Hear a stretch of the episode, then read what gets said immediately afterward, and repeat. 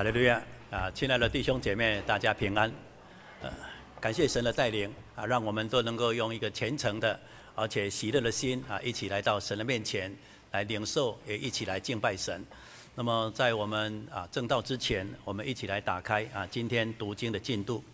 我们一起来翻开四世纪的第二章啊，四世纪第二章，我们从第一节啊念到第十节。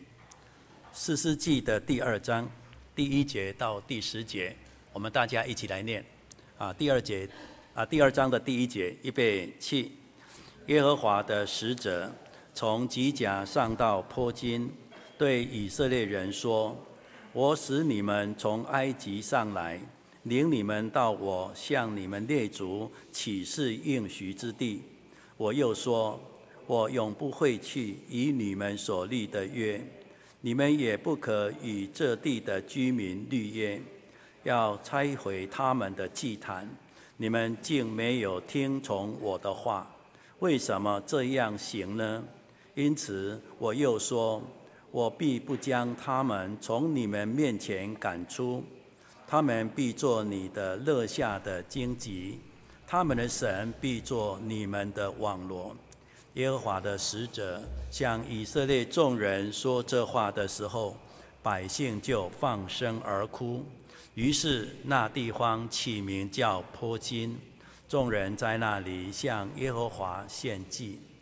从前约书亚打发以色列百姓去的时候，他们各归自己的地业，占据地土。约书亚在世和约书亚死后。那些见耶和华为以色列人所行大事的长老还在的时候，百姓都侍奉耶和华。耶和华的仆人嫩的儿子约书亚正一百一十岁就死了。以色列人将他埋在他地业中的境内，就是在以法莲山地的亭拿布西列，在加十山的北边。那世代的人都归了自己的列祖，后来有别的世代兴起，不知道耶和华，也不知道耶和华为以色列人所行的事。阿门。呃，感谢神。刚刚我们所读的啊，士师记的第二章，我们从第一节一直到这个第十节当中，我们相信弟兄姐妹在读的时候，一定有一些啊感动，也某种程度的一些来激励。那么我们在第二章的内容当中，我们看到以色列百姓虽然能够在神的大能当中带领他们进入了这个迦南地，可是，在事后很多的一些信仰的表现，并不能来完全神所吩咐的。所以呢，他们来到了这个迦南地，就成为一个堕落的开始。所以为期将近四百年这样的一个岁月，可以称之为以色列人在信仰当中最为黑暗的时期。而在这经文里面也特别来提出一点值得我们来思考，而且要引以为戒的地方，就是在第二章的第十节。第二章的第十节说：“那世代的人都归了自己的列祖，可是呢，后来有别的世代兴起呢，不知耶和华，也不知道耶和华为以色列人所行的事。这些在我们的信仰的生活当中，我们每一个人要特别的留意，因为信仰不是只有我的。”信仰是要世世代代的相传，正如圣经经常会讲到一句话：亚伯拉罕的神、以撒的神、雅各的神，因为他也是我的神，所以神是永远活在我们每一个世代当中。我们的神是值得我们来亲近、来体会的，因为他的活永远在每一个人的心目中，也活在我们的生命里面。所以我们读了这段经文呢，给我们一些很大的一个提醒。但是呢，当我们又来看到第二章的第一节开头的时候，我们就明白了为什么以色列人在他们的信仰当中逐渐的堕落，从这一代一直在下一代渐渐的没落的下去，原因在哪里？原因就是他们违背与神立约的这样的一个约定。所以坡金呢，在这样的一个地方，神勇敢的而且很清楚来宣告：你们违约了。因此，在这个违约的宣告当中，给予他们有很多将来要面对的这些苦难。那我们在这个经文里面，我想就以这个坡金的违约宣告啊，做我们大家互相的勉励，也做我们彼此的一个提醒。我们在信仰的生活当中，我们要很坚定的来守住我们与神之间的承诺，因为这是一个立约最忠实而且最信实的一个表现。那么，我们首先来看一下，为什么圣经在这边记载了以色列人的违约呢？因为在第二章里面特别说，在第二章的第一节。他说呢，我又要说，我永不会弃与你们立所立的约，你们也不可与这地的居民立约，要拆毁啊他们的祭坛。你们竟没有听从我的话，为何这样行呢？它不但是一个立约的一个重新再来说一次的这样的一个背景，更重要的是为什么？你们是什么原因？为什么愿意废弃这样与神立约的这样的一个内容，而没有把以这个迦南地的这些外族人全部把他赶走？是神的能力不够吗？是你们信心不够吗？那么为什么你们没有办法把他赶走呢？这样的一个质疑的态度，并不是神的能力有任何的一些畏缩缩短，而是他们对于这样的一个绿约的执着度、信心的依靠度是不够的。所以基于人性的软弱，或是因为某种的妥协，他放弃了。所以呢，没有把迦南人赶走，连这个迦南人在祭拜的这些偶像的仪式的那些丘坛也没有回去。这就已经违背了绿约的一个精神。因为在圣经当中，尤其在摩西律法里面，对这样的一个律约呢，它是三令五申，一再又一再的来告诉百姓。我们先来。从这个摩西五经的角度来看看，当时的摩西对于这样的一个吩咐，而且这样的命令、这样的要求是怎么样的提醒的？我们首先来看一下《出埃及记》的二十三章。我们请看一下《出埃及记》的二十三章，《出埃及记》二十三章，二十三章，我们来看一下这个二十四节，《出埃及记》二十三章的二十四节。你不可跪拜他们的神，不可侍奉他，也不可效法他们的行为，却要把神像尽行的拆除，打碎他们的柱像。再来，我们来看一下二十三啊三十二节啊三十二节，不可和他们并他们的神立约，你们不可住在啊，他们不可住在你的地上，恐怕他们使你得罪我。你若侍奉他们的神，就必成为你的网罗，这是在出埃及记当中非常清楚的来说明，你们进入了迦南地，这是神应许之地，这是属于神的，让你们能够像这个迦南这个名词一样，能够得着在神的里面永远的安息。所以你们进入迦南，领受在主里面的安息，那么一定要把这个埃这个啊迦南人完全都把他除啊赶走，甚至。他们迦南人所留下的任何的神明的这些祭拜的仪式，像这这是这些祭坛、这些柱像，就完全要把它毁掉，不留丝毫的空间。所以在出埃及记已经非常清楚做宣告。但是后来呢，我们再看一下民数记的三十三章。我们请看一下民数记的三十三章。民数记三十三章，我们来看一下五十节。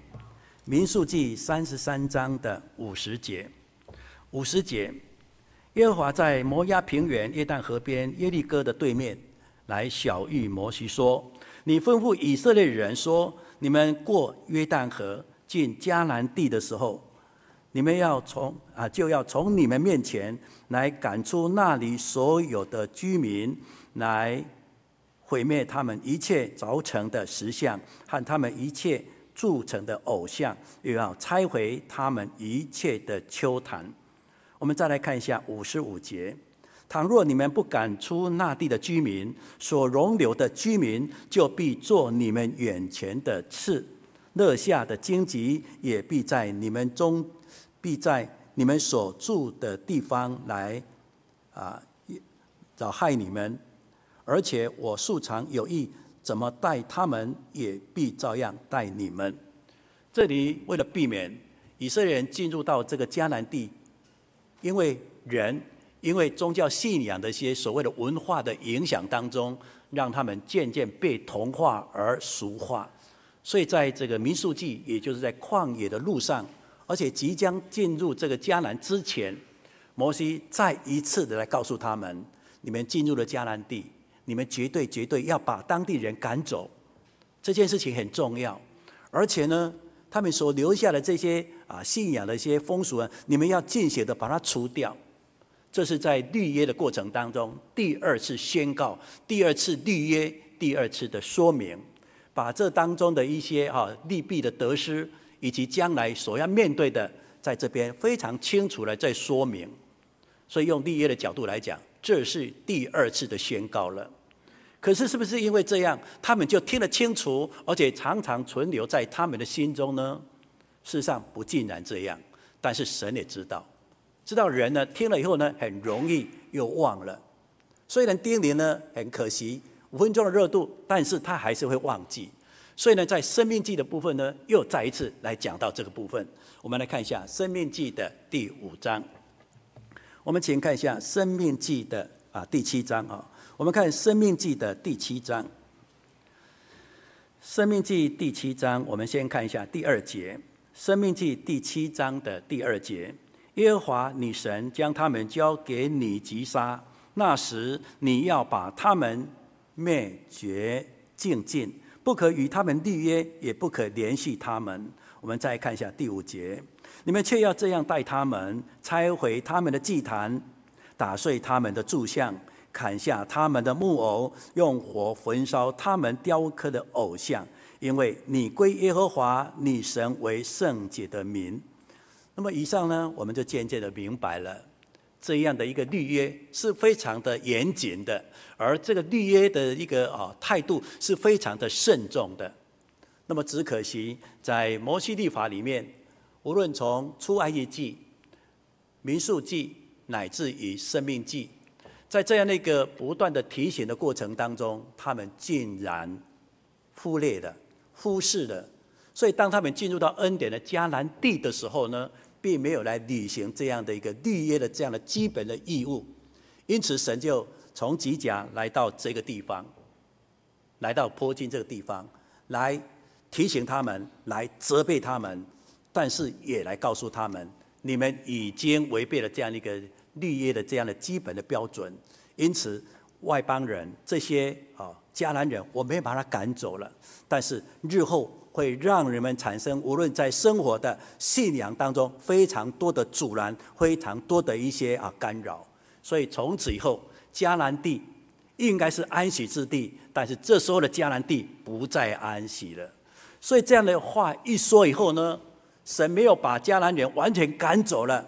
而且神也不借由他的能力啊，把他们赶走了。这时候呢，以人的力量是无法完全的把迦南人赶走的情况下，只能让这一个迦南人与他们相处。这时候的概念是什么呢？就是与魔鬼相处，与恶者相处。所以这时候呢，如果你强就是 OK，你弱了，魔鬼就来了，恶就进入了。所以他们无法在神应许的迦南地来享受牛奶与蜜真正的安息。所以，在这个日子的生活里面，就战战兢兢、坎坷不安了。所以，当然呢，他们听到神不与他们同在，也不把迦南人赶走的时候，他们情绪上第一个非常直接而非常敏感的反应是什么？放声大哭。这个大哭呢，当然呢，我们用那个音量来讲，因为哭了很大声、很大声，不是一个人哭啊，是听到的所有人在了解这样的一个信息之后，大家放声的大哭。所以这个哭好的这样的声音呢、啊，可以震破云天一样，但是呢，又能怎样呢？因为他们违约了嘛。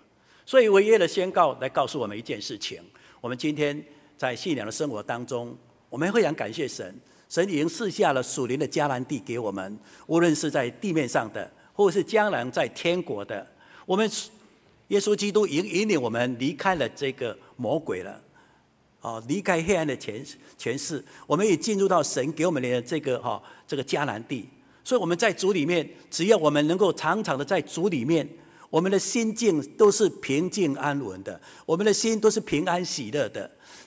而且将来我们灵魂归宿到天国的时候呢，是永远年永永远远的，是满足的，而且是跟我们的神在他的荣耀宝座永远享受这个哈永不改变而且丰盛的福乐。所以这个安息呢，在我们信主的人来讲，我们今天已经领受的。可是如果我们违背了这样的约定，我们就像以前属肉体的这以色列人一样，他们的生命、他们的生活不再这么安稳了。他们要面对很多很多的这些打击，所以这里用一个形容说，他们落下了荆棘，他们呢这些神就成为了网罗。所以荆棘是什么？荆棘不好走的，你走过去一定会被那个刺不小心会扎伤的。那什么叫网罗？走到哪里不好不小心，就好像一个网忽然间把你套住，把你牢牢套住，这个套住叫绑住啊。所以呢，从此以后没有所谓的自由自在，没有所谓心满意足。处处都是障碍，处处就是被苦害，所以的确，后来在四世纪里面的四百年当中，他们活着不是真正的平安，没有真正的安宁。所以当这时候的神向以色列人这样宣告的时候，难怪他们会放声的大哭。这时候我们就想想看，普京的这违约的宣告给我们带来什么呢？所以我想说，我们从第一个啊现象跟两个教训来做我们一些分享。第一个啊现象，就是当这些以色列人听到神跟他们讲说：“你们不把他们赶走，OK，我也不敢呢把他赶走了。”但是从此以后呢，他们成为你乐下的荆棘，他们的神又成为了网络的时候呢，也就是说，神不与你们同在，你们看着办吧。所以他们放声大哭啊！所以在哭的内涵当中代表了什么？为什么哭？哭的内涵又代表什么？所以我们就要想想看，百姓。这时候就像失落了母亲，没有了父亲的依靠，放声大哭一样。为什么哭呢？从此以后荆棘满路，处处有危机，那么不断的会有从天而降的网罗来牢住、牢笼你、控制着你。所以这时候呢，放声大哭，基本上从此以后呢，他们日子不再这么样的平顺，因为眼前太多的荆棘。所以想到荆棘，我们就知道什么？因为罪的缘故，因此罪的缘故，让你人生充满了荆棘，让你所走的路都是踩在这种负伤累累的荆棘路，人生不再平顺了。我们可以想象看，在这个创世纪当中第三章第十八节里面所记载的，我们来看一下创世纪第三章。我们请看一下创世纪的第三章，第三章的十八节。创世纪第三章的十八节，他说：“第必给你长出这个荆棘跟蒺藜来，你也要吃田间的菜蔬。”那么这是人类犯罪之后，对于人在这个地面上生活当中的一个咒诅。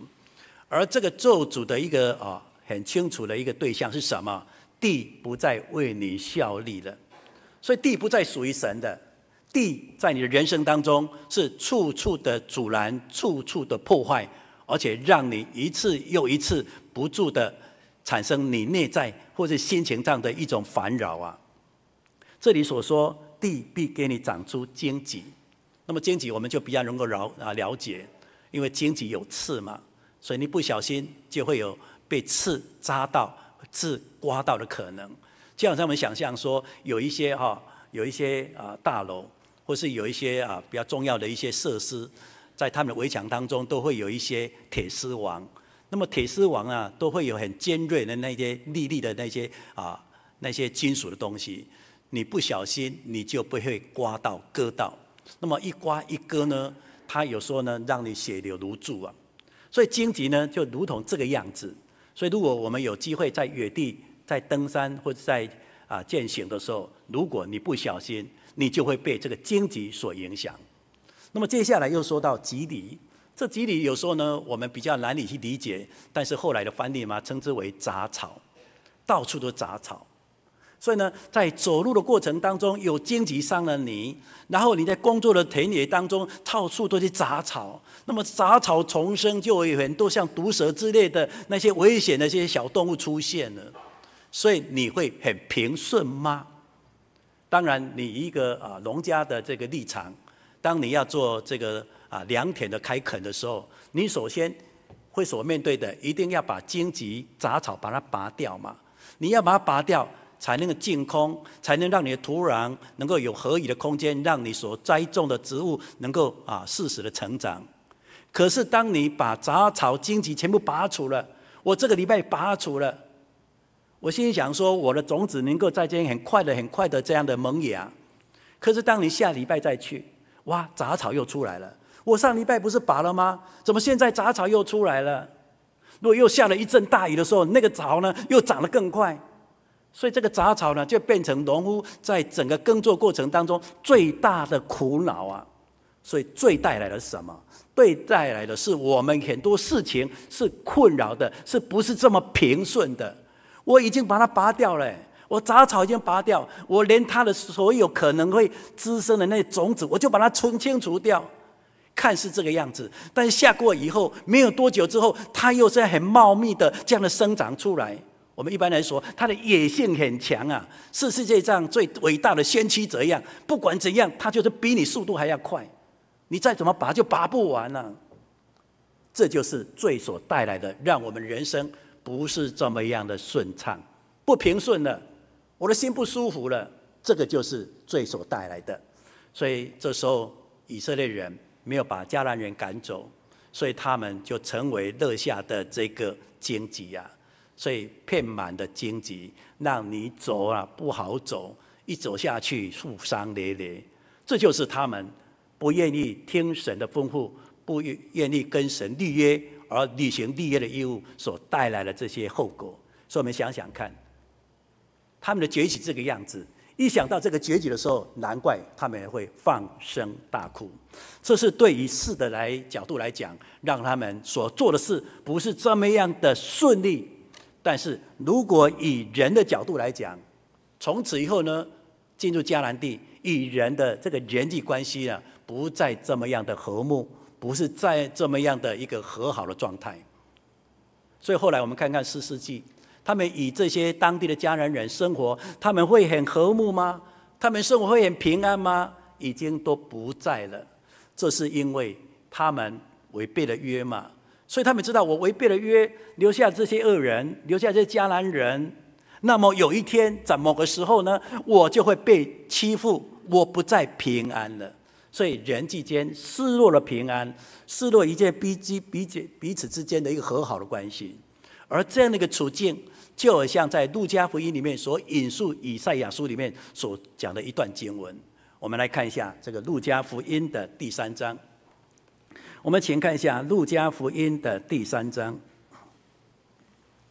路加福音》第三章，《路加福音》第三章，我们请看一下第五节，《路加福音》第三章的第五节，一切山洼都要填平，大山啊，大小的山冈都要来削平，弯弯曲曲的地方要改为正直，高高低低的道路也要改为平坦。这里是用一个改变的，用一个带有生命、带有希望的角度来谈到耶稣基督带来呃再来的时候所带来的一个情景。可是，耶稣基督来是要带来改变，带来我们真正的平安平坦呐、可是，当耶稣没有来之前，人还活在罪恶中，那我们的现象是什么？我们的现象是会让你放声大哭了，因为你所看到的一切是什么？他说：“是凹凹洞洞的地方啊，凹凹洞洞的，所以一切的山凹要填平。所以这里是凹凹洞洞。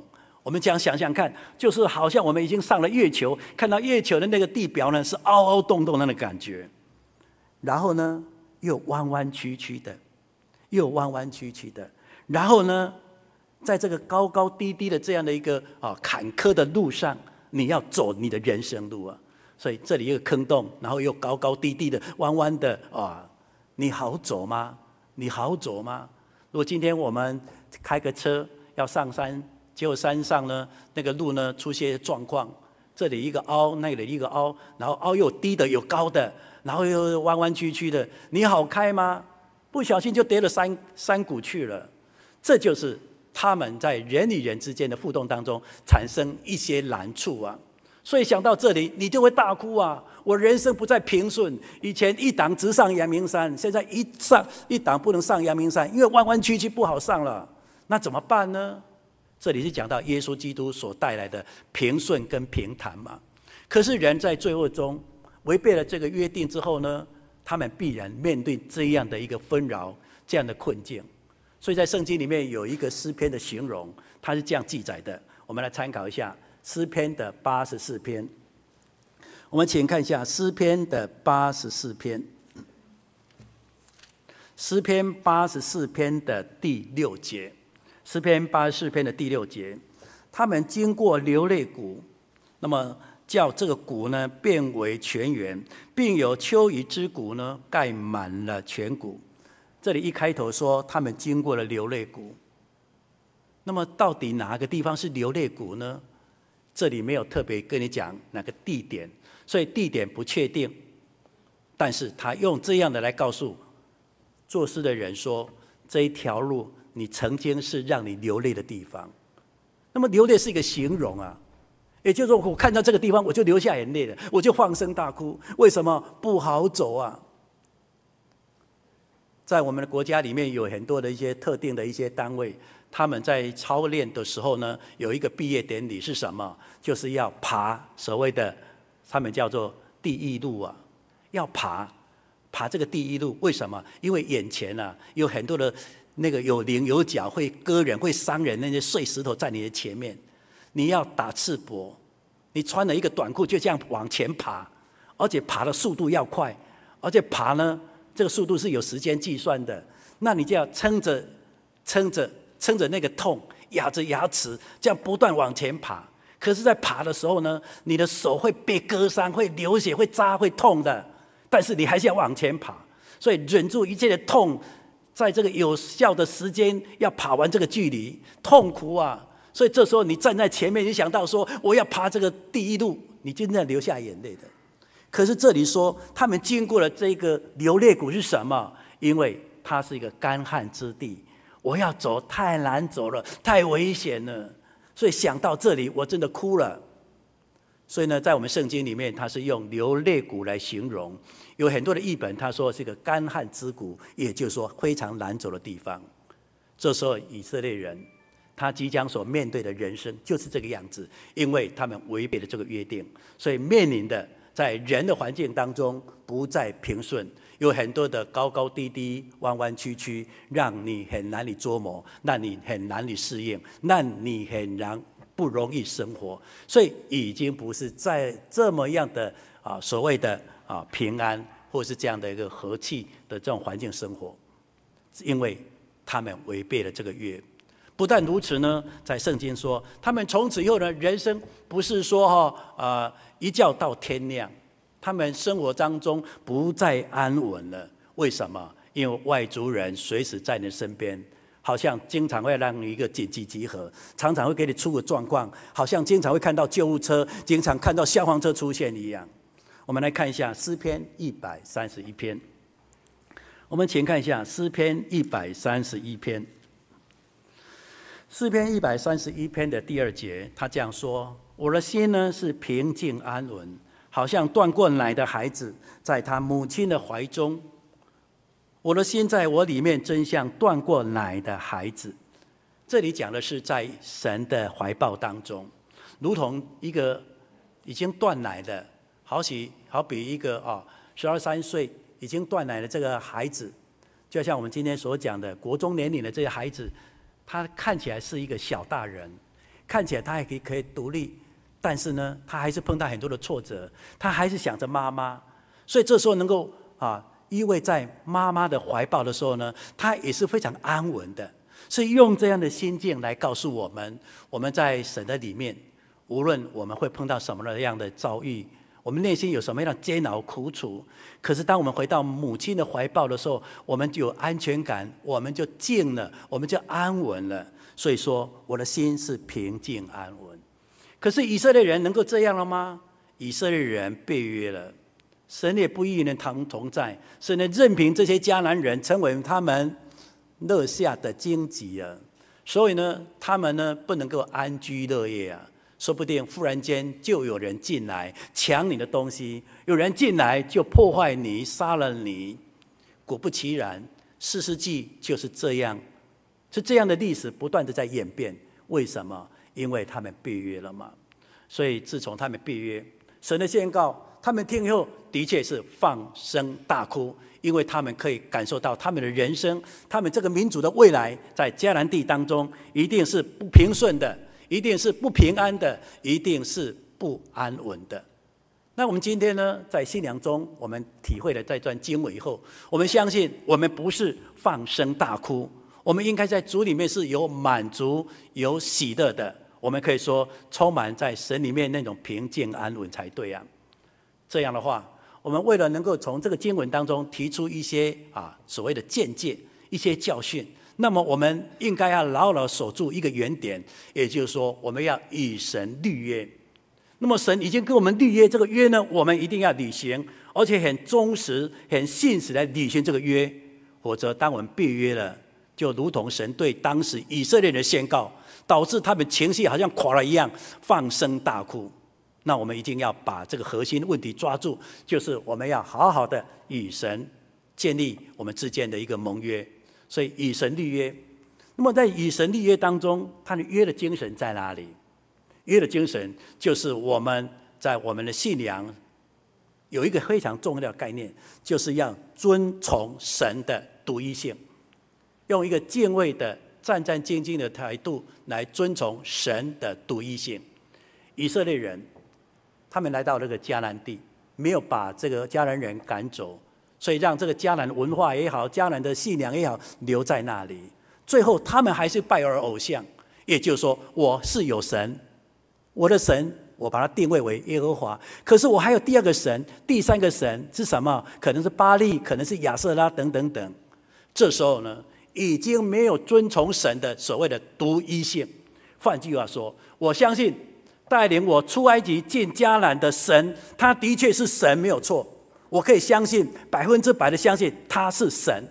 可是还有其他的神呢、如同这迦南人，他们是拜的神，我也相信他们有神呐、所以巴力就是雨水之神，我相信他们赐下雨水来浇灌、来滋润、来养育这些人。我相信他也是神，所以心目中就等于有两个神一样。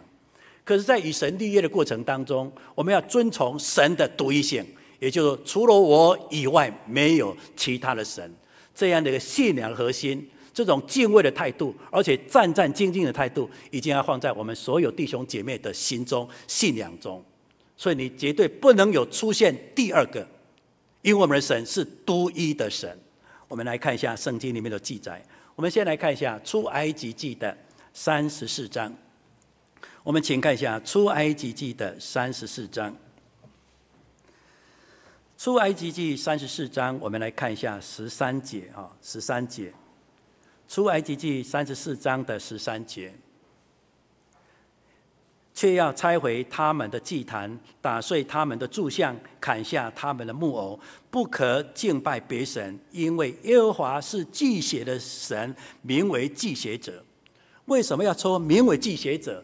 因为他很清楚嘛，除了我以外，怎么会有神呢？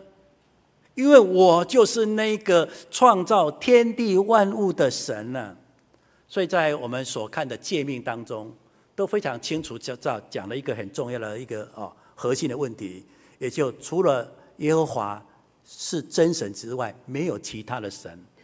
我们来看一下出埃及记哈，出埃及记二十章，出埃及记二十章的第二节啊第三节，第三节说：除了我以外，你不可有别的神。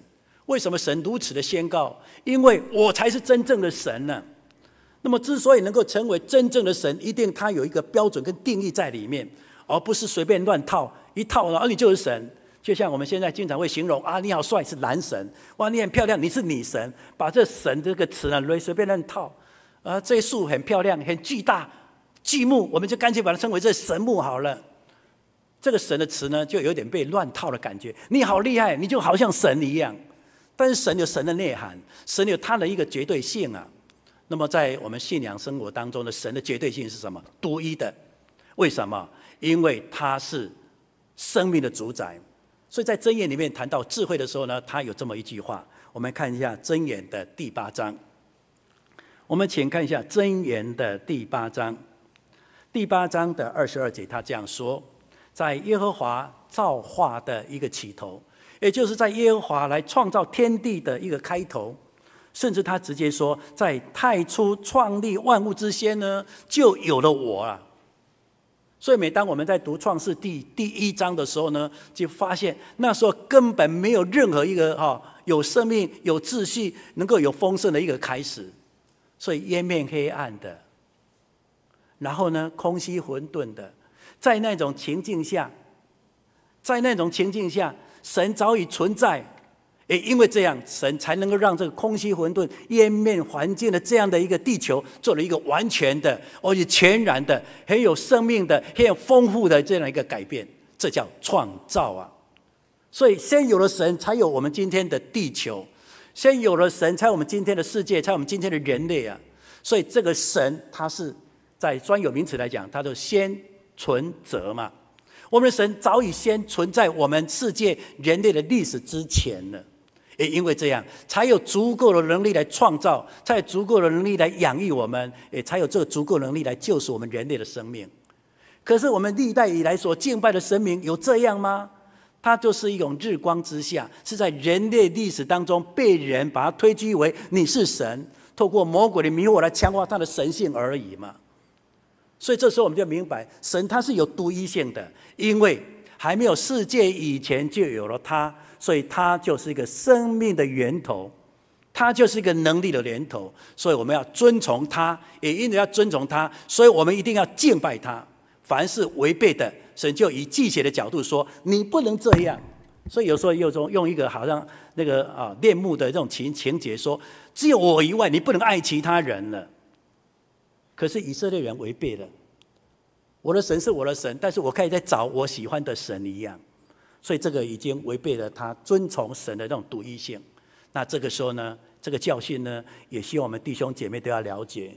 所以我们才会一再的提醒弟兄姐妹，我们不能拜偶像，不能去拜拜，不能吃偶像的物。这些呢我们都理解，因为神是忌血的。在一个分别为圣的过程当中，我们要尊神的独一性。另外呢，还有一个很重要的一个教训是什么？既然如此。